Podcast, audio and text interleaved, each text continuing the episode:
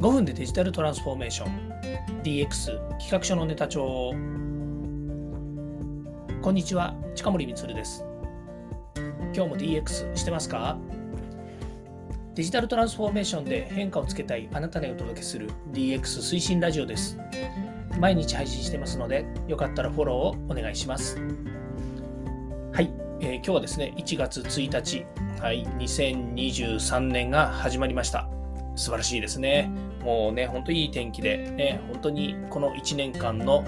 幕開けというんですかね、にはね、本当にですね、最高の日になったな、なっているなと思います。今ですね、夕方の4時半ぐらいに収録してるんですが、まあ、今日はですね、ちょっと遅めの、配信ということになります。ねえ毎日朝ですね、皆さんにお届けしようとですね、必死に、えこの1ヶ月ぐらいですね、頑張ってきたんですけども、なんとなく、まあ、やっとっていう感じですかね、え朝にお届けするということがね、だんだんできるようになってまいりました。まあ、それでもですね、え毎日というわけではなくですね、えー、まあ、日によっては、まあ、今日なんかはね、あの午後にこう配信していますけれども、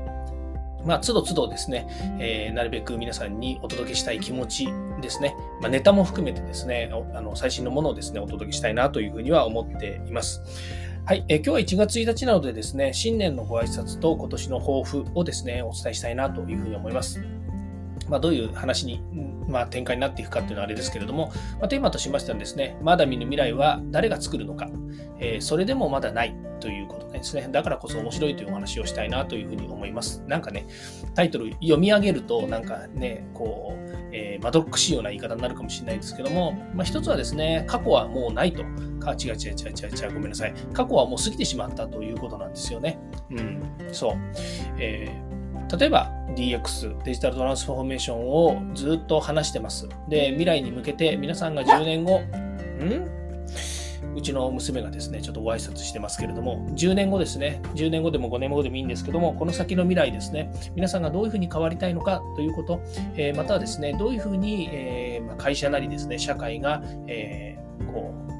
う、ね、自分たちの、えー、望む未来になっているかということを考えるとですね、もうこれはもう待ったなしにですね、人が変わらなければいけないということになるわけですね。で、ところが、このただ単純にですね、人がこう営みを変えていくということではですね、これまでの人生、これまでの社会と全く何も変わらないということなんですね。ではどうするのかということなんですけれども、まだない未来のこの社会、まだない世界の中でですね、新しく想像していくことっていうのが必要になってくるんですけども、その想像するのに、一番手っ取り早くて、一番スピード感ができるものが何かっていうと、これがデジタルっていうものなんです。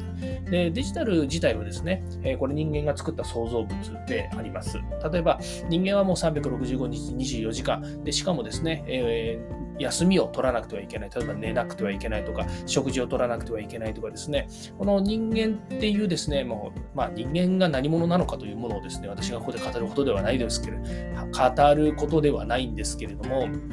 ただし、デジタルという文脈で言えばですね、もうここ100年ぐらいの話になってくるわけですね。この第、えー、ね、今、第4次産業革命と言われています。でソサイティ5.0ともいうふうに言われていますけれども、今まで、えやってきたこの生産性というものを追求してきたこの社会の中で、例えば、えー、水道とかガスとか電気とかね、こういったものの社会インフラっていうものができてきました。で、それを活用してですね、えー、今はこうデジタルというものができていて、例えばプログラミングとかですね、えー、この IT というものがですね、人々の生産性というものを格段に爆発的に上げたわけですよね。で、それがですね、今度 AI とか、それから IoT という社会をがもたらしている、え中でですね、さらにさらに素晴らしいことが起こる。さらに、えー、皆さんの、まあ、手間暇をですね、使わずとも、えー、こうえー、自分たちがやりたいことが実現できているというふうになるわけなんですが、でも、これでもですね、まだ未来はないんですよね。これから10年後どうなっているのか、これから100年後どうなっているのか、もっと IT やこうデジタルというものが進化して、もしかすると IT やデジタルというもんじゃない、また新たなですね、なんか違うものが登場してですね、もっと変わるかもしれないということがあるわけなんですけども、それさえもですね、私たちにはわからないんですよね。なぜかっていうと、未来があるわけじゃ、見えてるわけじゃないし、えー、まだそれが登場している、登場するってこと自体もわからないわけですよね。ただ一つ言えるのは、これまでの100年を見てきたときにですね、もう爆発的にこう変化をさせてきた人間がですね、この先何にもしないってことはないだろうというですね、まあ、期待感ですよね。うん、これはもう未来に対する、まあ、人々の信頼みたいなものですよね。うんまあ、信用というものがですね、今までの実績だとすれば、信頼というものはこれから先どういうふうになっていくのかということをですね、託すという意味ですね。うん、でそういう意味では、この先の未来、えー、何にも起こらないっていうことはないわけですね。なので、まだ見ぬ未来は誰が作るのかということにおいては私たちですね。私も含め、皆さんも含め人類、みんなが作っていくことになるわけですね。そのためには、今までと同じような考え方でとか、今までと同じような、えー、仕事の仕方で変わるわけがないわけですよね。だって同じことしかしてないわけですから。だとすれば、未来、新しいものを想像する。例えば、身近なところで言うとですね、自分たちが作るソフトウェアとか、自分たちが、えー、作るプロセスとか、もっと言うと、新しいサービスとか、製品とかっていうもの、これが自分たちの未来を作るということになるわけですね。まあ、もっと講義の意味で言うと、社会生活も自分たちが変えていかなければいけないということになりますね。例えば、あの自動車において、まあ、自動車が正しい言い方が分かりませんけれども、例えば自動運転というものが出てきます。で、自動運転がどんどん進化することによって、えー、車を持たなくても済む世界になります。まあ、今でも、えー、車を持たないっていう人は増えましたし、それから、えー、鉄道や、それから、えタクシーなんかもね、こう、えね、こうどんどんどんどんこう、なんていうんですかね、こう、サービスとしていいものに仕上がってきているわけですよね。まあ、この先の未来、完全自動運転なんていうものになりますと、今度はタクシーの運転手がいなくてもですね、自動的に、えー、配車が行われて、自動的に目的地まで連れてってくれるということで、えー、その、えー段階の中でですね、例えば車を運転して職場に向かうっていう毎日があったとすればですね、その行き帰りの30分から1時間、まあ、行き帰りですから、もっと2時間ぐらいかけてですね、通ってる人もいるわけですね。車を使わなきゃいけないということは、それなりのやっぱりこう使う理由があるわけですけども、それをですね、えーえー、まあ、いわゆる AI とかですね、自動運転というものに代替することによって、人がやらなければいけない、人が運転に集中し、それ以上のことができないその時間ですね、毎日の2時間、365日、まあ、360日働くことはないですけども、その、えー、かける日数分がですね、えー、逆に言うと、新たな仕事、新たな、えー、なんですかね、考える仕事だったりとか、新しいことを生み出す仕事に使っていけるというわけですね。で、これはですね、あの、あの違うあのうがった見方をするとですね、えー、その仕事をコンピューターに奪われるとか、その仕事を、えー、機械にですね、取られてしまうとかっていうふうによく言われるんですけども、それは全然違います。ね、今言いましたように、取られたんじゃなくて、自分たちが、えやらなくてもいい仕事、ね、自分たちが、えー、やらなく自分たちがやらなくてもいい仕事じゃなくてですね、まあ、誰かに任せられる仕事は誰かに任せて、え、自分はさらにもっと、え、考えなければいけない仕事、自分にしかできない仕事をやりましょうということなんですよね。それはあの昨日の放送でも話したと思うんですけれども、まあ、そうなった時にですね、えコンピューターとか IT とかっていうものが、え、でやってもらえるんだったら365日25時間、24時間ですね、働いてもらえばいいと。いう感覚になるわけですね。そして、まだ見ない、まだ見ぬですね、人しかできない、私たちしかできない、考えることを考えることで、えー、成し得る新しいですね、サービスとか製品というものを私たちが作っていくということですね。これは、あの、可能性としては私もそうだし、あなたもそうだし、えー、社会のみんなそれぞれがですね、作ることができるわけですね。うん。で、あの、人はそれぞれですね、まあ、10人いれば10人十色と言われているように、100人いれば100人100用の考え方があるようにですね、または100人100用の捉え方があるようにですね、えそれぞれの人たちが考えたものが自分なりの製品や自分なりのサービス、自分なりオリジナルのものを作っても構わないわけですよね。例えば、そうですね、洋服なんていい例ですよね。えー、吊るしで買ってきた、例えば私だったら、えっ、ー、と、今いくつ着てるんでしょうね。Y7 っていうね、まあ、Y 体とか A 体とかっていうのなんですけど、私は YA7 っていうのをですね、買ってきて、えー、今まで着ていました。ただ、え生活の変化によってですね、Y7 になることもあったわけですね。まあ、ちょっと痩せると Y になりますし、ちょっと太ると YA7。で、もう少し太ると A7 になるかもしれないですよね。まあ、そういうように、スーツっていうのも人によって全然違うわけですね。例えば肩幅だったりとか手の長さだったりとか、それから足の長さによって、えー、こう詰めたり、詰めたりっていうのは、あのね、あの縫製してもらったりっていう。で、それをやるのは、まあ、例えば縫製ができる人にやってもらうわけですけども、そういうように、吊るしで買ってきた、洋服屋さんで買ってきたスーツでさえも、自分用に合わせていくということになりますよね。まあ、ここで考えられるのは、例えば、えそれも、えー、とデジタルで言えばスマートフォンがいい例ですね。デジタルのスマートフォンの中に入っているアプリですけど、全員が全員同じアプリを、えー、インストールして使ってるわけじゃないですよね。人によってはあの使いやすいアプリをインストールするだろうし、目的別のアプリをインストールするでしょうし、いうふうにしてカスタマイズをしているわけですよね。で、それを作っているのは Apple だったりとか Google の、またはそれのパートナーだったりするわけですけども、ただそれを使う人たちに合わせてカスタマイズできるように、いろんなこうサービスを作ってきたわけですね。これが過去作ってきたものなんですね。もう過去作ってきた、誰が作ってきたかっていうと、えー、作った人がいて、で、だけども今からこの先未来まだないわけですよね。新しいサービスとかアプリとかっていうものないわけなので、またスーツもですね、自分がこの先1年、2年で生活の変化によって変わる自分の体型に合わせてスーツをまた変化させていくと同じようにですね、これから先の未来、幸せになるためにはですね、その自分に対して変わっていくものですね、これを自分なりにあの自分が変えていかなければいけないということなんですね。つまり、あのずっと同じスーツのままでいいとか、ずっと同じスマートフォンの中に入ってるアプリのままでいいという自分なりの、えー、こうでなければならないみたいなものっていうものはですね、捨ててしまって、えー、どんどん自分があの変えていく。自分が、まあ、お金は払うかもしれませんけれども、あの未来に対して変えていくということですね。で、変えることが容易、または変えるっていうことに抵抗がない未来っていうのが必要なんですけれども、まだまだですね、えー、人は、えーその未来に対して自分の周りの社会生活に対して、え変わってはいけないんじゃないかって思う部分っていうのが多分にあるわけですよね。まあ、もちろんね、その常識と良識とかね、そういうモラルな部分というものが人間には備わっていますので、まあ、そういったものを無視してですね、変わってはいけないということはありますけれども、ただですね、え、大胆にもしくはですね、もう抜本的に変えないと、この先10年間で、例えば生産性10倍にするとか、まあ、会社で言ったらですね、売上を100倍にするとかっていうですね、まあ、今すぐには到達できないような、えー、いわゆる、なんていうんですかね、えっ、ー、と、まあ、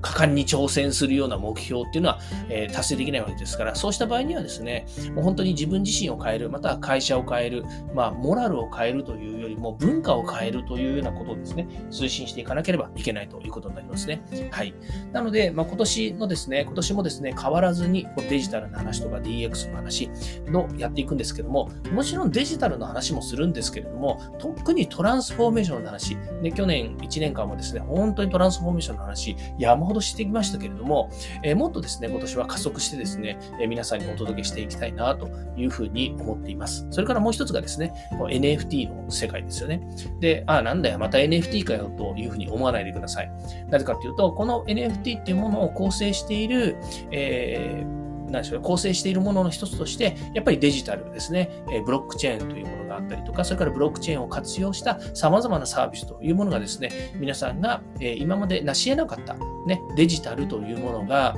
え価値を生むと。ね、今までもデジタルってのは価値を生んでたんですけども、そういったものがですね、コピーされて、不正にコピーされたりとか、えー、それをね、あの誰が作ったっていうものを証明するっていうことができなかったんですけれども、それがですね、これから先、えブロックチェーンを通じてですね、えこのブロックチェーンというところに刻まれることによって、え皆さんのその生み出したものの価値というものがですね、証明されていくという社会になっていきます。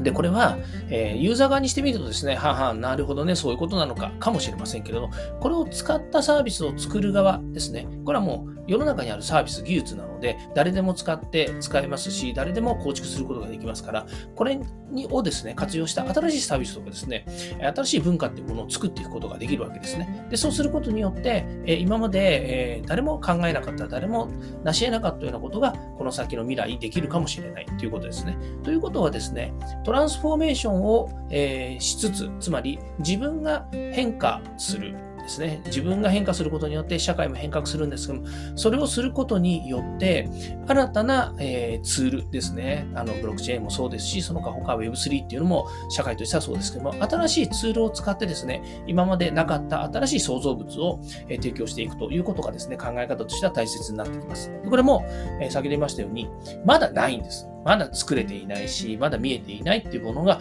ほとんどなので、えー、皆さんにしてみると、もうやめやっとする部分かもしれませんけれども、そういうことがあるんだというですね、えー、未来の、えー、ワクワク感、ドキドキ感みたいなものをですね、持ちながら、新たなことにですね、どんどんチャレンジしていくということが大切になります。ね。えーまあ、昨日もですね、あの、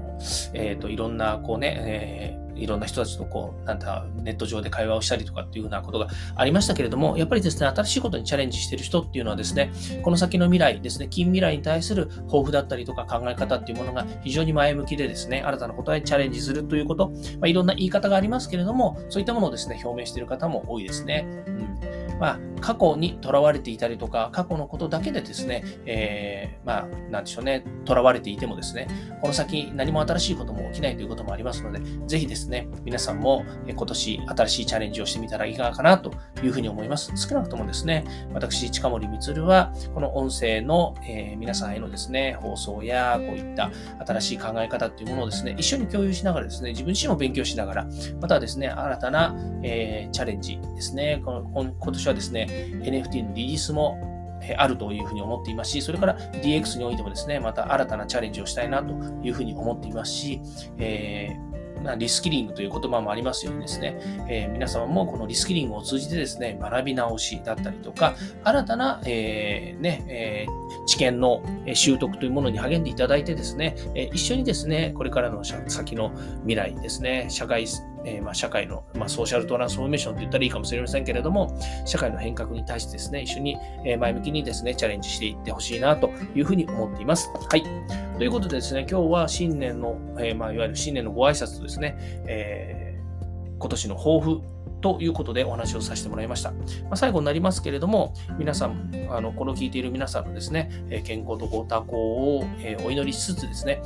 ぜひ一緒にですね、新たなことにチャレンジしていってほしいなというふうに思います。それからですね、私がこうやって音声配信を続けてられるのも、え皆さんが聞いていただけるおかげというのもありますし、またですね、家族の応援であったりとか、周りのですね、会社のこともありますので、会社やパートナーや、えー会社のやっていうか会社のスタッフとかですね、パートナーの皆さんとのですね、連携によって、え継続してこうやって私が、え個人の活動もできるということでもありますので、本当に皆さんに感謝を申し上げたいなというふうに思います。はい。えまたですね、えこれからの放送もですね、毎日続けられるようにですね、ぜひ健康にですね、ぜひってことないですね、健康に気をつけて、え私もやっていきますので、ぜひ皆さんもですね、健康には十分、十分にですね、え気をつけていただいて、えね、生活していてほしいなというふうに思います。はい。本当にですね、えー、ありがとうございます。また、えー、今年ですね、頑張ってやっていきたいなというふうに思いますけれども、うん、そうですね、えー、今年はなんか新しいね、え放送ね、この DX 企画書のね、社長の放送にしてもですね、新たなチャレンジをしたいな、なんていうふうに思います。まあ、 Voicy さんでですね、ぜひ配信したいなと思うんですけど、なかなかね、 Voicy さんも合格できないということもありますので、えー、ね、そればっかり囚われていてもしょうがないわけなんですけれども、まあですね、えー、今ね、こうやって配信できるのも非常に魅力的な部分でもありますので、このまま続けていきたいなというふうに思います。はい、ちょっと長くなっちゃいましたけども、今日はこれで終わりたいと思います。今日も聞いていただきましてありがとうございました。今年1年もまたよろしくお願いいたします。ではまたした。